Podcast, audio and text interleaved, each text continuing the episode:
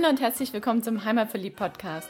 Der Podcast mit den besonderen Tipps für dein Wochenende in Stuttgart, in der Umgebung und auf der Schwäbischen Alb. Hier findest du das Passende zum Abschalten, Kraft tanken, Spaß haben, für Bewegung und Entspannung und Tipps und Tricks, was du alles dafür brauchst. Wir sind Susi und Frank Reiser, deine Hosts für diese Podcast-Episode und wünschen dir viel Spaß beim Reinhören und später beim Aufstöbern des Besonderen. Für die Podcast-Episode 108 haben wir heute wieder einen Gast an Bord. Da haben wir ja vor ein paar Tagen schon auf Social Media mal so eine Umfrage gestartet und was dabei rausgekommen ist, das erzählt der Frank. Ja, und da hat sich der Alberich gemeldet, den haben wir in der Podcast-Episode 106 erst interviewt. Und der kam da ums Eck und hat gesagt, ja, ich habe da jemand, der kennt sich super gut aus mit Kochen, mit schwäbischer Spezialitäten. Und so haben wir den Jens gefunden, der Kochschwabe. Und der erzählt uns jetzt auch gleich mal, wer er ist und wo er herkommt und was er uns hier so präsentiert. Ja, hallo erstmal. Ich freue mich natürlich super riesig, dass ich heute hier sein darf in, der, in meiner ersten Podcast-Folge, muss ich dazu sagen. Und ich fand es richtig witzig. Ich mache abends äh, Facebook auf und sehe da was vom Frank und dann dachte ich, sag mal, was will der schon wieder? Und sehe dann eben euren Aufruf zu einem Podcast Richtung Rezepte und dachte dann sofort so, ah, das wäre auch mal was Witziges. Du machst jetzt schon einen Haufen Videos, sowas ohne Bild, das ist mal eine Herausforderung. Das, das machen wir auf jeden Fall. Und habe dann ähm, auch darauf geantwortet und dann hat sich das auch irgendwie ziemlich schnell ergeben, dass wir halt hier sitzen. Da äh, habe ich selber nicht damit gerechnet. Ja, wir auch nicht. Und darum umso schöner, dass du jetzt hier bist. Herzlich willkommen im Heimatverliebt-Podcast. Wir finden das super klasse, dass wir zueinander gefunden haben. Und wir werden das jetzt auch öfters machen. Also die Zuhörer, wo jetzt Rezeptwünsche haben und Ideen haben, was man da mal macht, was wir mal kochen könnten oder was man hier mal vorstellen könnte, die können sich natürlich gerne bei uns melden. Oder bei mir natürlich. Also Rezeptwünsche, die wir hier vorstellen und auch, liebe Hörer, liebe Hörerin, wenn du selber eine Idee hast, was wir hier unbedingt mit aufnehmen sollten und du da der Pro bist, dann melde dich auch. Dann machen wir mal noch eine Sonderpodcast-Episode mit einem anderen schwäbischen Rezept. Aber jetzt wollen wir erstmal mit unserem Kochschwabe hier weitermachen und zwar haben wir uns ein Rezept ausgesucht, was jetzt gut zur Jahreszeit passt, weil es ist ja Fasnet. Ja, ist die fünfte Jahreszeit. Die ist jetzt hier schon im vollen Gange. Und damit du dich auch noch rechtzeitig vorbereiten kannst, machen wir das jetzt auch heute schon und nicht erst dann, wenn man das Gericht zubereitet. Und darum fangen wir jetzt an mit den. Was machen wir heute? Fasnetskirchle. Oder Jens? Ja, genau, das würde ich auch mal vorschlagen. Wobei ganz kurz nochmal ausholen würde und vielleicht mich selber nochmal detaillierter vorstelle und meinen Blog, den ich ja betreibe. Mein Name kennt ihr ja vielleicht sogar schon, äh, Jens Heitzmann, alias Kochschwabe. Gebürtiger Schwabe, ja, daher kommt auch der Name. Und ähm, ich bin ganz normaler Angestellter, habe zwei Kinder und ähm, Koch und Back auch vor allem irgendwie schon mein Leben lang sehr gern. Und weil das Freunde und Bekannte ähm, auch irgendwann mal bemerkt haben, hat halt jeder irgendwie immer nach Rezepte gefragt, nach Tipps und Tricks, sodass sie irgendwann mal auf die Idee kam, um genau zu sein, 2011, ähm, das kannst du doch alles festhalten im Internet, dann kann es jeder lesen. Und so hat sich dann irgendwann der Kochschwabe ergeben. Ja, ich habe dann überlegt erstmal, was für Name könntest du denn als Kochblock nehmen? Und das naheliegendste war am Schluss Kochschwabe, auch wenn ich gern back. Und ähm, witzigerweise mein allererstes Logo war sogar ähm, etwas selbstgekochtes und zwar Linse mit Spätzle. Da habe ich im Endeffekt einfach einen Teller Linse mit Spätzle gekocht. Auf der einen Seite die Linse drapiert, auf der anderen Seite die Spätzle und diese Hirschstange, die es im Württemberg-Logo gibt, ähm, mit Lorbeerblätter auf der einen Seite und auf der anderen Seite mit Seidewürstle nachgebildet. Und das war mein erstes Logo. Wer das sehen will, man kann auf deiner Facebook-Seite da mal in den alten Fotos stöbern. Ich habe das nämlich vorhin entdeckt. Ah, kann ja von Glück reden, dass ich es gerade selber angesprochen habe. ja, und irgendwann hat sich das ein bisschen weiterentwickelt. Gut, zwischendurch hat der Blog dann auch pausiert, weil andere Interesse da war, aber irgendwann habe ich das wieder aufgegriffen und dachte, irgendwas fehlt, irgendwas fehlt. Du musst unbedingt auch noch Videos machen, YouTube-Videos. Jeder macht irgendwie YouTube-Videos, es muss auch welche für Rezepte geben. Klar gibt es auch noch andere, aber nicht von Kochschwabe. Und so habe ich das dann Anfang 2019 wieder aufgegriffen, das ganze Thema, mit YouTube-Videos. Und ich glaube, eines der ersten war sogar eines für Fasnetzküchle, wenn ich mich recht erinnere. Dann haben wir ja jetzt auch einen guten Start ausgesucht. Genau, und ich würde sagen, wir starten dann einfach auch schon mal mit den Zutaten für dieses Rezept. Das Ganze ergibt 48 Stück in meinem Fall.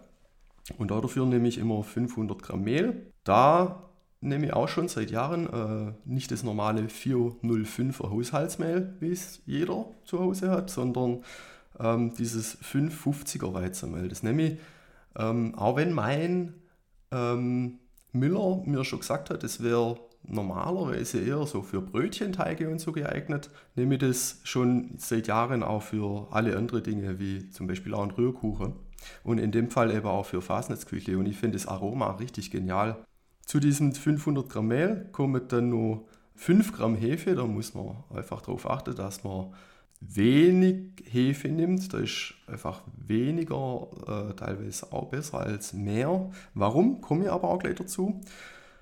Ergänzt wird das Ganze durch 75 Gramm Zucker, ein Viertel Liter Milch, ein halber Teelöffel Salz, zwei Eier, 80 Gramm Butter und ähm, zum Rausbacken von den ganzen Küchle nimmt man traditionell Butterschmalz oder manche nehmen sogar ähm, Schweineschmalz, wie ich schon gelesen habe. Was man gar nicht nehmen darf, ist sowas wie äh, Pflanzenöl oder so, weil man da ziemlich schnell in das Problem kommt, dass man einen sogenannten Rauchpunkt erwischt. Das heißt, das ist genau die Temperatur, wo das Öl irgendwann anfängt zu rauchen und da entstehen dann auch giftige Stoffe, die beispielsweise auch Krebs erregen können, was ich jetzt nicht so gern habe. Genau, meine Eier, die beziehe ich hier sogar aus dem Ort. Wir haben mittlerweile wieder einen Bauer, der das von seinem Schwiegervater übernommen hat, diesen Bauernhof. Und neben ähm, Rinder im Freiluftstall haben die halt auch, äh, glaube roundabout 300 Hühner, aber nicht irgendwo im Stall rumsitzen, sondern auf der freien Wiese.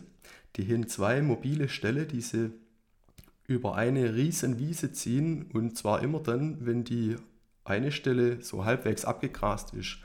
Dann wird dieser Stall weitergeschoben, sodass die ähm, Hühner frisches Gras haben. Klingt gut. Verrätst du uns noch die Namen von dem Müller deines Vertrauens und von diesem tollen Hühnerbauern? Oh ja, danke für die Erinnerung. Also die Mühle, die ist im Endeffekt auch im Nachbarort mehr oder weniger. Das ist die Walzmühle aus Altheim. Und der Bauer, das ist der Bauer Held. Wieder Held. Gut. Wir verlinken übrigens alle Informationen jetzt zu den Bezugsquellen von den Zutaten, genauso wie die Videos, die es schon zum Rezept gibt, alles im Blogbeitrag, wo wir auch dann das Rezept nochmal zusammenfassen und die Anleitung. Also, lieber Hörer, liebe Hörerin, brauchst du jetzt nicht mitschreiben, kannst du alles auf unserer Website nachlesen. Einfach jetzt genießen und schon mal so innerlich vorstellen, wie es jetzt mit all den Zutaten weitergeht und was dann dabei rauskommt. Genau, dann kommen wir auch schon zur ganzen Zubereitung des Ganzen. Ich habe vorher erwähnt, dass man gerade bei solchen Hefeteige nicht wie viele immer denken, ähm, irgendwie ein ganzer Würfel Hefe auf ein bisschen Mehl klatscht. Das mag zwar gut funktionieren, wenn man ganz schnell einen Teig haben möchte, aber meistens schmeckt der Teig dann halt auch nach nichts. Oder nach nichts ist jetzt übertrieben, aber der hat halt kein Aroma. Und dieses Aroma, das entsteht hauptsächlich dann, wenn man einen Hefeteig ähm, einer kalten und langen Teigführung unterzieht. Das heißt, man bereitet den Teig vor, lässt ihn kurz anspringen, dass die Hefe sich aktivieren kann und dann bewahrt man den Teig in einem Kühlschrank auf und das eben über längere Zeit. Und das Coole an der ganzen Sache ist dann eben auch, dass so ein Teig über mehrere Tage gelagert werden kann. Ja, und nochmal auf die Mehlmenge zurückzukommen. Ähm, in diesem Rezept, was ich jetzt gleich vorstelle oder in dessen Zubereitung, da verwendet man die Hefe am Stück und bereitet den Teig zu. Man könnte es zum Beispiel auch so machen, dass man einen relativ flüssigen Vorteig bis zu 24 Stunden im Voraus zubereitet, den bei Raumtemperatur stehen lässt und dann im Hauptteig mit noch viel, viel weniger Hefe, was ich jetzt gerade angegeben habe, verwendet. Das nennt man dann, also diesen Vorteig nennt man dann Polisch.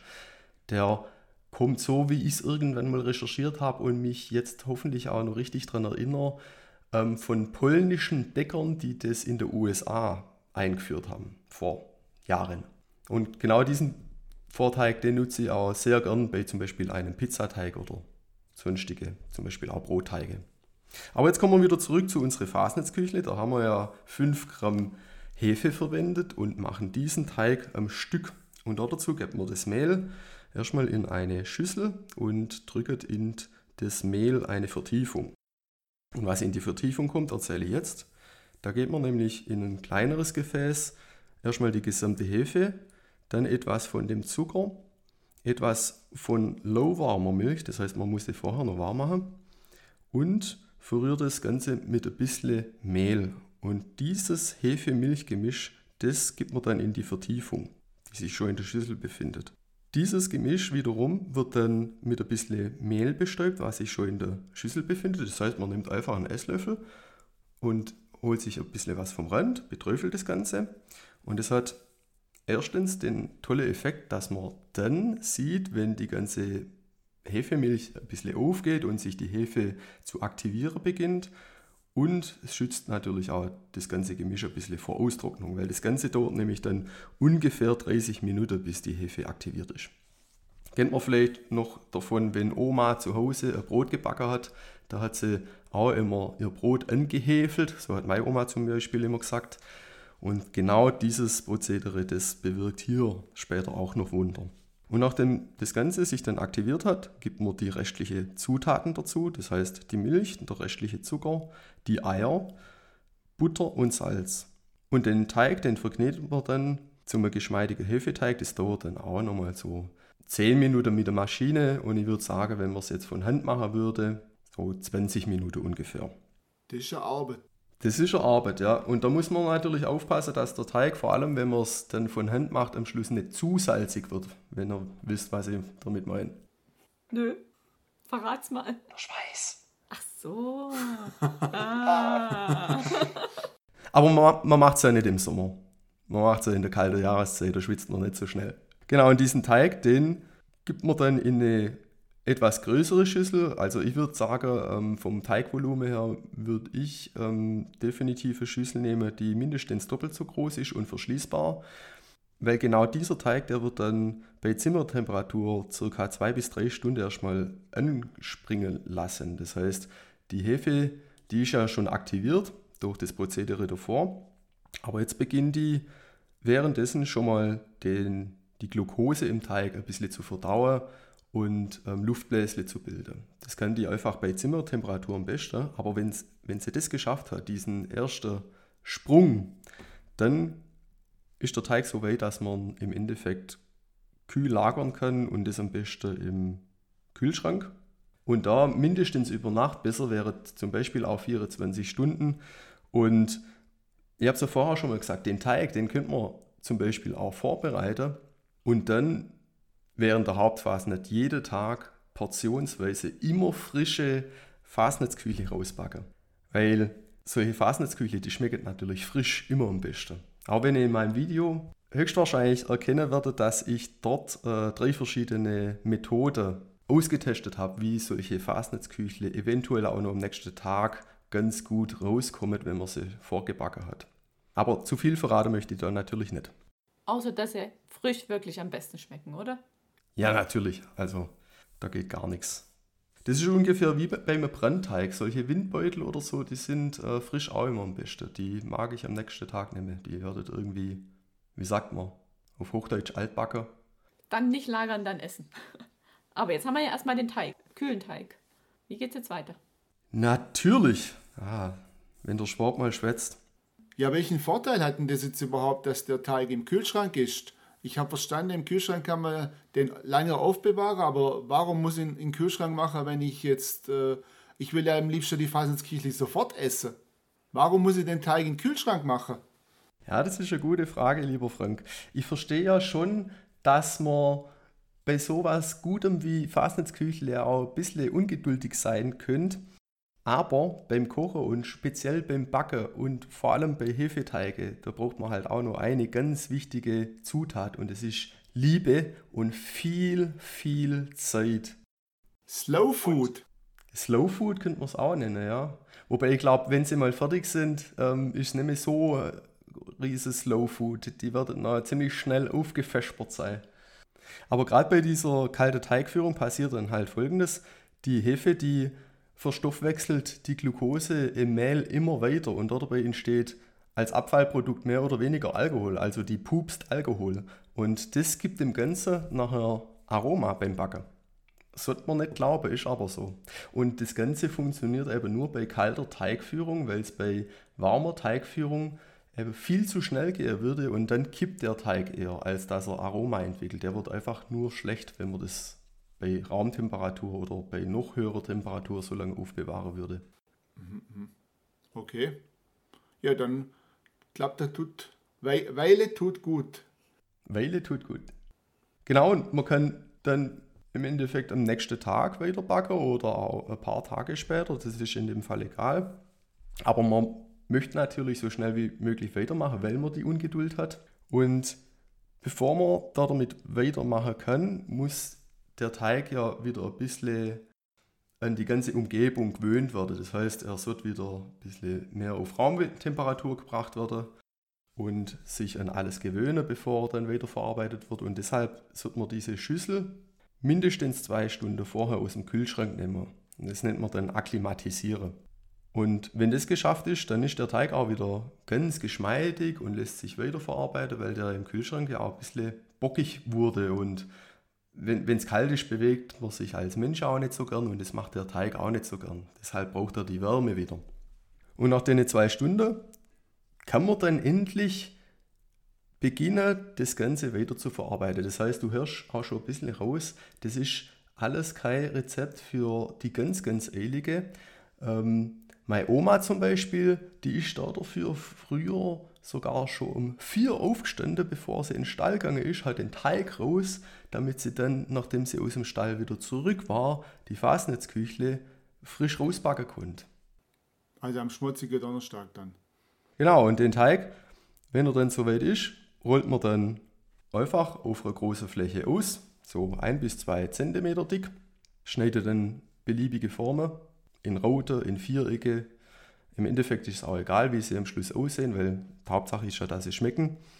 Und das Ganze deckt man dann nochmal ab, dass die ausgerollte Teiglinge nochmal ein bisschen aufgehen können, bevor sie dann ins heiße Fett kommen. Und bevor man sie ins heiße Fett gibt, habe ich jetzt im Nachhinein, nachdem ich das Video aufgenommen habe vor einem Jahr, äh, den Tipp bekommen, dass man sie am besten stippt. Das heißt, man nimmt eine Gabel und drückt Löchle in den Teig. Das soll wohl verhindern, dass die beim Backen im Fett sich nicht aufblasen wie so ein Ballon. Wobei ich persönlich das ganz toll finde, weil irgendwie wird sie dadurch noch viel knuspriger als ohne. Aber wer das nicht mag, der sollte am besten stippen. Sprich mit der Gabel Löcher reindrücken. Ist das dann geschafft, gibt man sie in äh, heißes Butterschmalz oder ganz traditionell in Schweineschmalz. Oder zum Beispiel auch in Kokosfett. Geht auch. Hauptsache irgendwas, was hoch erhitzbar ist. Und ob das Fett, in dem man sie rauspackt, ähm, die richtige Temperatur hat, kann man ganz einfach mit dieser Holzstäbchenprobe machen. Ich weiß nicht, ob ihr den Trick schon kennt. Da nimmt man einfach einen langen Schaschlikspieß. Zahnstocher wird wahrscheinlich zu kurz sein, sonst verbrennt euch die Finger. Aber mit dem Schaschlikspieß kann man dann in das Fett eintauchen und sobald dort Bläsle aufsteigt, ist das so weit fertig, dass es die richtige Temperatur hat. Das ist dann nicht zu heiß und nicht zu kalt. Kann natürlich auch einen Holzkochlöffel nehmen, ganz klar. Und dann gibt man die Teiglinge ins Fett, lässt sie ein paar Sekunden oben schwimmen und sobald man sieht, dass sie auf der Unterseite eine schöne Bräunung, so goldbraune Farbe bekommt, dann dreht man sie um und dann nimmt man am besten auch zwei Stäble, packt sie auf beide Seiten und macht so ruckartige Drillbewegung, nenne ich es jetzt einfach mal. Das ist jetzt ein bisschen schwer zu beschreiben. Aber damit schafft man es dann halt, die Fasnitzküchle im Fett zu wenden, ohne dass sie rauskommt, nachher wieder reinfallen und da dabei vielleicht irgendwie tausend Spritzer verursacht, die nachher auf dem T-Shirt landet oder so. Und wenn die zweite Seite dann auch rausgebacken ist, dann nimmt man die heiße Fasnetzküchle, zum Beispiel mit einem Schaumlöffel und gibt sie dann erstmal auf Küchenkrepp, dass das Fett ein bisschen ablaufen kann. Und da danach wälzt man sie dann in Zucker oder Zimtzucker. Manche essen es auch ganz ohne Zucker. Ich persönlich finde es mit Zimtzucker eigentlich am besten. Ich auch. Frank, du? Bei mir ist es unterschiedlich. Manchmal mit Zimt, manchmal ohne. So wie Milchreis, manchmal mit, manchmal ohne. Also das mache ich individuell. Ich mag den Kontrast. Entweder richtig viel oder gar nichts. Das ist auch gut. Also wenn der Teig einmal fertig ist, geht es eigentlich ratzfatz, oder? Dann geht es richtig schnell. Genau, das könnte man jetzt fast raushören, ja. Also, das ist genau das. Man muss einmal ein bisschen Zeit investieren, wobei selber investiert man ja gar nicht so viel Zeit, man gibt der Sache einfach ein bisschen Zeit. Das heißt, bei der Zubereitung vom Teig, ich sag mal, da braucht man aktive Arbeitszeit, die Zutaten zusammenmischen, nachher noch kneten, eine halbe Stunde. Dann ruht der Teig ja vor sich hin, da, der braucht da keine Aufmerksamkeit. Und nachher beim Rausbacken vorher auswählen, 10 Minuten, rausbacken, 10 Minuten. Also insgesamt eine Stunde für fast 50 Fasensküchle kann sich, glaube ich, sehr lassen. Die braucht man dann auch ungefähr, um sie wieder aufzuessen? das kann unter Umständen schneller gehen. Und dann brauchen wir zwei Tage, um sie zu verdauen. und wie lange brauchen wir, um die Küche zu putzen und um sich selber wiederherzustellen? Ja, das kann unter Umständen ein bisschen länger dauern, ja. Das ist ja klar, so Fettspritzer, die sieht man überall. Da gibt es natürlich auch wieder so Haushaltstricks wie, ähm, kennt ihr dieses Sieb, so relativ flaches Sieb, was man auf den Topf legen kann als Spritzschutz? Mhm. Ja, bringt nichts. Habe ich schon probiert. Aber um die Sache aus der Klamotte wieder rauszukriegen, da habe ich einen super Tipp. Also brauchen wir das ja gar nicht, einen Spritzschutz. Mit deinem Tipp. Ja, doch. Das hast du eigentlich richtig erkannt. Dann schieß los. Ja, also da muss ich natürlich wieder meine, meine Mama loben, da bin ich selber nicht drauf gekommen, aber als die mich gesehen hat mit meinem T-Shirt, nachdem ich die Fasnichtsküche gemacht hat, hat sie gesagt, oh Mensch, was hast du da wieder angestellt? Dann sage ich, ja, passiert halt. Und dann sagt sie, jetzt pass mal auf. Spülmittel löst doch generell Fett.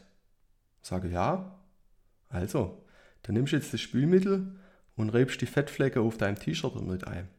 Und danach wäsch das ganz normal in der Waschmaschine und du wirst sehen, das bewirkt Wunder. Ich habe es natürlich nicht geglaubt, habe es ausprobiert und war extrem erstaunt, wie das funktioniert hat. Also hier ein kleiner Haushaltstipp, einfach Spülmittel vorher Fettflecke damit einreiben und ab in die Waschmaschine. Ich habe aber auch schon gelesen, dass man ganz frische Fettflecke, wenn man das wirklich sofort merkt und nicht wie ich erst ein paar Stunden später, wenn man die sofort mit Mehl bestäubt, dann muss das Mehl wohl das Fett, was halt nur an der Oberfläche ist und nicht schon in Faser eindrungen, sofort aufsaugen. Wie so ein Sägmehl an der Tankstelle, wenn die Leute mal wieder einen Haufen Diesel verkippt haben. So könnte man sich vielleicht vorstellen. Und wenn es dann noch nicht komplett rausgegangen ist, dann kann man den Spülmaschinen, äh, Spülmittel-Tipp nochmal anwenden. Okay, klingt gut. Und was macht man mit dem Butterschmalz oder dem Fett, das man dann noch übrig hat? Das kann man, wenn man ganz sparsam ist, so wie ein richtiger Schwab eben, kann man das nochmal verwenden. Wobei da habe ich auch einen Tipp und zwar sammelt sich am Topfboden ja, teilweise verbranntes Mehl an. Ja, wobei richtig verbrannt ist es nicht, es wird halt irgendwann dunkel, weil das Mehl, was sich eventuell nur an den Teiglinge befindet, ja, vom Ausrollen und so weiter, das ähm, löst sich ja beim Rausbacken von der Fasnetzküchle und sinkt dann irgendwann zu Boden. Und wenn man auf eine Fasnetzküchle rausbackt, dann wird es immer mehr Mehl und je länger das da am Topfboden liegt, desto dunkler wird es. Das sollte man vorher vielleicht entfernen. Wobei vorher ist gar nicht richtig, weil ich würde zum Beispiel das Fett einfach abkühlen lassen, sofern es ein Fett ist, was beim Abkühlen wieder fest wird. Und dann kann man das gute Fett oben abkratzen, so lange bis man auf die Stelle stößt, wo es beginnt, dass, dass das Mehl so langsam sichtbar wird. Das kippt man dann auf die Seite und das, was man vorher rauskratzt hat, das kann man locker flockig nochmal verwenden, so zwei bis dreimal. Gut, dann kann man mehrmals Fass ins Küchle machen. Ja, dann haben wir sie ja jetzt fertig. Der Frank hat jetzt schon ab und zu mal gesagt, dass man sie am schmutzigen Donnerstag macht. Wir haben uns mal ein bisschen informiert, weil Fass ins Küchle machen ist schön, Essen ist noch schöner, aber wir wollten halt auch wissen, was hat es überhaupt mit dem Fastnetz-Küchle auf sich. Meistens sind ja solche alten Rezepte irgendwie aus einer Not entstanden und so war es auch hier bei dem Fastnetz-Küchle. Und da, Frank erzählt uns mal, wie das so war. Also, es war einmal. es war einmal eine Not. Ja, von wegen, es war eine Not. Es war eigentlich Überfluss, weil es war ja die Fastenzeit, die dann komme ist, direkt nach der Fasnet, wo losgeht am Aschermittwoch. Und deswegen musste natürlich davor erstmal alles aufgegessen werden, was verderblich ist. Und deswegen hat man die ganzen Dinge, die da so waren, musste man verarbeiten. Und da hat man dann so viel Eier gehabt, weil die durfte man ja nicht essen, also tierische Produkte dann in der Fastenzeit. Und auch die Hühner, manche haben auch die Hühner geschlachtet, aber alle Hühner schlachten wäre ja auch blöd gewesen, weil dann hat man an Ostern wieder keine Eier gehabt, ja und keine Hühner. Deswegen ist man dann hergegangen und hat die Eier, also haben dann Eier benutzt für die Fasnetzküchle zum Beispiel. Und dann hat man zu der Zeit hat man auch, wir haben Rezepte, da hat man einige Eier mehr reingemacht wie heutzutage, ja, damit einfach die Eier wegkommen sind. Und wenn sich dann in der Fastenzeit dann wieder entsprechend viele Eier angesammelt haben, das ist dann auch das Rätsels Lösung, wieso es dann an Ostern eben wieder Eier gibt, so viele. Heute auch noch aus Tradition her. Und am schmutzigen Donnerstag hat man dann keine Eier mehr gehabt, weil man hat ja alle verarbeitet zu Fasnetzküchle und dann hat man so viel Fasnetzküchle gehabt. Und was macht man jetzt mit der Fasnetzküchle? Die musste der dann auch wieder weg. Und da haben die Kinder dann, die sind umeinander gezogen und haben an den Häusern klingelt und haben da Lieder vorgetragen. Das gibt es in verschiedenen Traditionen und hier jetzt auch halt äh, an der Fasnet. In anderen Gegenden findet es zu anderen Anlässen statt, wie zur Hochzeit oder irgendwelche andere kirchliche Festivitäten, ja, wie auch immer. Und hier ist halt eben an der, am schmutzigen Donnerstag, sind die Kinder umeinander gezogen, haben Lieder gesungen und Gedichte vortragen und dann haben sie als Belohnung haben sie dann die Faselsküchle gekriegt. Und bestimmt auch gleich aufgegessen, weil die muss mehr frisch essen. Und wenn sie keine gekriegt haben, dann sind sie einfach zum nächsten Haus gezogen. Ja, und wenn du jetzt Fastensküchle machst und sie erst noch aufbewahren möchtest, damit die Kinder noch kommen können oder sie alle selber essen willst, dann guck mal beim Jens im Video vorbei. Der hat da die Tipps zusammengefasst, wie man es am besten aufbewahrt, dass es auch halbwegs noch was taugt. Und ich denke, jetzt wäre mal an der Zeit, das Geheimnis zu lüften für alle die, die gar nicht wissen, was Fastnetzküchle sind. Wie denn so Fastnetzküchle in der allgemeinen Welt außerhalb unseres schwäbischen Dunstkreises heißen oder womit man sie vergleichen kann. Ja, Frank, ähm, deine Ausführungen und Geschichte drumherum, die war ja jetzt richtig interessant. Das, das ist echt verblüffend, wie sich sowas über die Zeit immer entwickelt. Und ähm, hast du zum Beispiel auch rausgefunden, warum die Berliner zu ihren Berliner Pfannkuchen sagen? Das verstand ich bis heute nicht. Die hat man wahrscheinlich früher in einer Pfanne, da hat man das Fett reingemacht und dann hat man die dort drin gemacht. Deswegen hießen die Pfannkuchen. Die hat man auf dem Herd dann gemacht, in der Pfanne und nicht im, in einer Form im Backofen. Oder? Ja, das klingt irgendwie logisch, ja. Wäre jetzt meine Vermutung. Weißt du es? Nee, nee, ja. Mir wundert es immer nur, äh, wie äh, diverse Arbeitskollegen aus Berlin immer darauf rumreitet, wenn ich mir einen Berliner hole und die sagt, das ist kein Berliner, das ist Pfannkuchen. Also ich komme ja auch aus der Pfannkuchenregion. Da, wo ich herkomme, heißen die auch Pfannkuchen und dann ist da noch Marmelade drin oder wenn es dumm kommt, ist halt Senf drin an Fasching, wie es bei uns heißt. Also Pfannkuchen könnte man zu den Teilen grob gesagt auch sagen, wobei natürlich Fastness-Küchler was vollkommen anderes sind. Oder man könnte auch Berliner sagen. Oder man kann sie auch so ein bisschen mit Quarkbällchen vergleichen.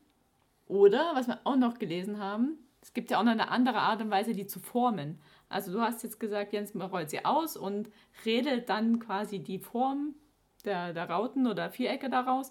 Man kann sie aber auch übers Knie ziehen. Oha. Oha. Oha. Warum, warum das? Ja, weil es gibt auch noch die Variante, dass man halt den Teig nicht ausrollt, sondern dass man Kugeln formt und die dann quasi in die Form zieht und das macht man halt entweder in der Luft oder man zieht sie halt übers Knie, dass man halt eine schöne am Ende auch diese viereckige Form rauskriegt. Aber halt nicht ausgerollt, sondern gezogen. Nein, dann sind sie rund und nicht so viereckig. Ich habe das nämlich schon gesehen, aber dass man das übers Knie zieht, das wusste ich jetzt noch nicht. Aber du weißt, wie man sie da nennt, wenn man sie übers Knie gezogen hat, weil das kann ich nämlich nie aussprechen. Knieküchle. Knieküchle, okay. Also auf Schwäbisch heißt Knie, Knei, Kneiküchli. Wenn dann. Kneiküchle, aha. Ja, das wäre jetzt noch die Variante, die ich nicht aussprechen kann. Haben wir noch eine Bezeichnung vergessen? Gut, ganz klassisch Krapfen, aber ich glaube, das ist dann eher so der Oberbegriff. Und was ich noch notiert habe, ist äh, Kreppel. Aber ich weiß nicht, wo, wo das hingehört. Vielleicht gehört es eher so in die saarländische Richtung oder so. Könnte mir jetzt vorstellen. Keine Ahnung, vielleicht können da unsere Hörer ja noch ein paar Begriffe einwerfen oder uns aufklären, was wie wo heißt. Wir können für Sachsen und Berlin und für hier sprechen. Da haben wir Ahnung von. Ja, Berliner ist ja klassisch auch mit Marmelade gefüllt. Pfannkuchen auch. Ja. Da wären wir wieder bei dem Streit. Berliner Pfannkuchen, Berliner Pfannkuchen. Meine Mutter hat mir noch den Tipp gegeben, dass sie macht ihr in ihre Fasensküchle immer noch von einer halben Zitrone die Zitronenschale rein. Das gibt auch noch besonders gutes Aroma. Davon haben sie früher aber nicht zu viel gehabt, oder? Wahrscheinlich nicht, ja. Früher gab es nur weniger Zitrone vielleicht. Das ist die Verfeinerung der Neuzeit. Wobei ich mir vorstellen kann, dass es richtig gut schmeckt. Jetzt haben wir ja das erste Rezeptinterview quasi schon im Kasten. Aber weil es das erste ist, hören wir da jetzt nicht auf, sondern wir haben ja einen neuen Interviewgast. Also es ist wieder Zeit für unsere drei Standardfragen, die wir jedem Interviewgast stellen. Und jetzt bin ich mal ganz gespannt. Der Jens wohnt ja gar nicht so weit weg von uns. Aber dennoch stelle ich die Frage, was ist dein Geheimtipp in der Region? Muss ich mich auf einen beschränken? Ich sag mal, bei drei wäre es gut, wenn du aufhörst. Also, dann, dann würde ich sagen, dann ähm, starte einfach mal mit einem, mit einem Essenstipp. Und äh, zwar habe ich da den Geheimtipp in Holzbrunn, Kalf-Holzbrunn, das Krabbenest. Da gehe ich eigentlich ganz gern hin, wenn ich so richtige urige schwäbische Gerichte möchte. Wobei ich jetzt auch nur die äh, saure Nierle beurteilen kann, weil ich die da jedes Mal esse. Ich komme irgendwie nicht drüber hinaus. Ja, ich mag Innereien und vor allem Nierle und die selber zu putzen ist einfach ein bisschen, ja, nicht so gut, finde ich. Und wenn man die einfach irgendwo essen kann, ist das natürlich umso besser. Und das kann man dort nämlich richtig gut. In Richtung Stadt würde ich jetzt mal behaupten, ist meine Heimatstadt Nagold richtig sehenswert. Die hat eine richtig tolle Fußgängerzone, da kann man toll flanieren, einkaufen und so weiter. Und wenn man noch ein bisschen was für die Beine und fürs Herz tun will, dann geht man am besten entweder vorm Kaffee oder auch danach nur ein bisschen auf der Schlossberg. Der befindet sich nämlich oberhalb Nagold. Ich schätze mal, da bin ich jetzt nicht so gut im Schätzer, aber so 200 Meter über Nagold. Das heißt, da hat man schon ein bisschen was zu tun. Und als dritter Tipp möchte ich auch nochmal ein bisschen einen Wandertipp geben. Jetzt weniger Schwäbische Alb, ich bin hier mehr im Schwarzwald äh, zu Hause, anders als der Alberich in der vorletzten Folge. Und ich gehe da ganz gern nach Bayersbrunn. Da gibt es verschiedene Dinge, wie zum Beispiel der Sankebach-Rundweg, wo man dann auf der Glasmännehütte auch wunderbar Schwäbisch essen kann. Ich habe da schon die ähm, Maultaschen mit Kartoffelsalat gegessen, die sind sowas von genial. Und im Sommer gibt es äh, sowas wie, äh, wie nennt man das? Ein Bobbycar Downhill oder wie sagt man zu den Riesenbuggies mit Ballonreife? Das macht, glaube ich, auch richtig Spaß. Ich habe selber noch nicht ausprobiert, habe aber schon öfters damit geliebäugelt. Das macht man dann im Endeffekt direkt über dem Skihang oder auf dem Skihang. Klingt interessant. Und da bist du mal Mitfahrer. Ja, das könnte man auch gerne mal zusammen machen. Kann man da einfach so mal so Dinger mieten und runterfahren, runterdüsen. Ja, genau, das ist im Endeffekt eine Attraktion auf dem Skihang, weil es im Sommer jetzt nicht so viel Schnee gibt. Oder im Winter jetzt auch nicht. Das stimmt, ja. Die zweite Frage ist, was vermischst du denn am meisten, wenn du mal nicht bei dir in Nagold bist? Da ja nicht direkt aus Nagold komme, sondern aus dem schönen Hochdorf, würde ich sagen, wird man wahrscheinlich, wenn ich weiters weg bin als der Umkreis, wo es das tolle Bier vom Hochdorfer gibt, wahrscheinlich das am meisten vermissen. Das kann man verstanden. Und, und welches Bier trinkst du am liebsten? Na, die machen halt ein gutes Weizen, aber auch ein gutes Pilz aus dem eigenen Hopfengarten, also mit dem Hopfen aus dem eigenen Hopfengarten. Machen aber ein richtig tolles äh, alkoholfreies Bier. Das gibt es in zwei Ausführungen. Das, das eine ist eher so ein bisschen ein Kellerpilz und das andere ist ein Sportweizen. Und das ist genial, gerade im Sommer. Oder zum Beispiel zu Fasnetzküchle. Also Sportweizen hat da 0,0, oder? Genau, das hat 0,0. 0,0 Alkohol und 100% Geschmack. Das ist echt gut. Bei uns auf der Alp, da hat das Sportweizen immer Hälfte, also so wie ein Radler. Das ist dann praktisch wie, wie ein saurer Russ. Also Radler sauer mit Weizenbier. Ja, genau. Und der einzige Unterschied dazu ist, das hat Alkohol und das vom Hochtopfer hat Sportweizen hat kein Alkohol. Aber warum das so ist, Ja, dann danke dir für diese tollen Tipps. Und die letzte Frage, die wir ja immer noch stellen, kommt so aus, aus meiner Gegend, weil ich ja nun nicht hier geboren bin und somit nicht mit Schwäbisch als Muttersprache aufgewachsen bin und immer wieder noch ein neues Wort lernen möchte, damit ich ja, die Eingeborenen hier noch besser verstehe. Und den Frank. Darum meine Frage, welches Wort kannst du mir noch beibringen, um meinen Wortschatz zu erweitern? Ja, das passt jetzt vielleicht nicht ganz zur Jahreszeit, aber vielleicht könnte man da irgendwann später nochmal ein Rezept äh, damit machen. Und zwar sind es die Brechtling. Ich muss zugeben, Brechtlingsgesetz war das erste schwäbische Wort, was ich gelernt habe, aber im Interview hat es mir noch nie jemand gesagt. Na gut, na, weiß ja schon richtig viel. Und auch super ausgesprochen, muss ich sagen. Ich übe schon ein paar Jahre. Also für alle, die es nicht wissen, Brechtlingsgesetz ist Erdbeermarmelade. Schlauberger. So, und jetzt haben wir ja aber eine Jahreszeit, wo Brechtlinge oder auch Erdbeeren noch nicht wirklich so wachsen. Und wir wollen ja jetzt mit dir auch gleich das nächste Rezept machen. Hast du noch ein schwäbisches Wort, wo uns vielleicht ein Rezept einfällt, was wir als nächstes hier im Podcast bringen könnten? Ja gut, ich denke mal, aus Krombiere kann man so einiges machen. Ja, wie wär's mit Kartoffelsalat? Beispielsweise, wenn Krombiere Kartoffel heißt, dann könnte man das machen. Das hat mir schon mal jemand beigebracht und ich weiß, dass schwäbischer Kartoffelsalat wahnsinnig lecker ist und dass es da auch auf viele, viele Details ankommt, weil nicht jeder kann guten schwäbischen Kartoffelsalat machen. Ja, und der von Mama ist ja sowieso der beste. Das kann ich bestätigen. Ich glaube, ich kriege Schläge, wenn ich sage, ich nicht. Aber meine Mama ist ja auch nicht Schwäbin, somit kann sie keinen schwäbischen Kartoffelsalat. Du kannst ja sagen, der von der Schwiegermama ist der Beste. Der von der Schwiegermama ist der beste. Schwäbische Kartoffelsalat. Und bei dir ist bestimmt deiner der beste, oder? Na, so weit möchte ich mich nicht aus dem Fenster lehnen. Der von Mama ist immer nur der beste. Hallo Mama! Aber du hast ja von ihr gelernt, oder?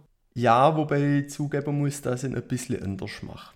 Aber nicht, weil der von Mama nicht gut ist, sondern weil ich an einem kleinen Detail einfach anders mache. Das kann ich euch aber erzählen. Im nächsten.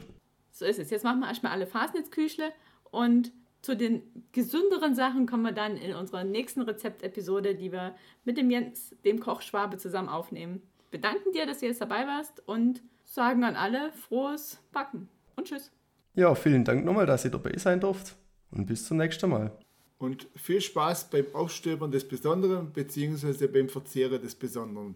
Und ganz klar, das Trinken nicht vergessen an der Fasnacht. Denn wir müssen aufhören, weniger zu trinken. Ciao, ciao. Ciao!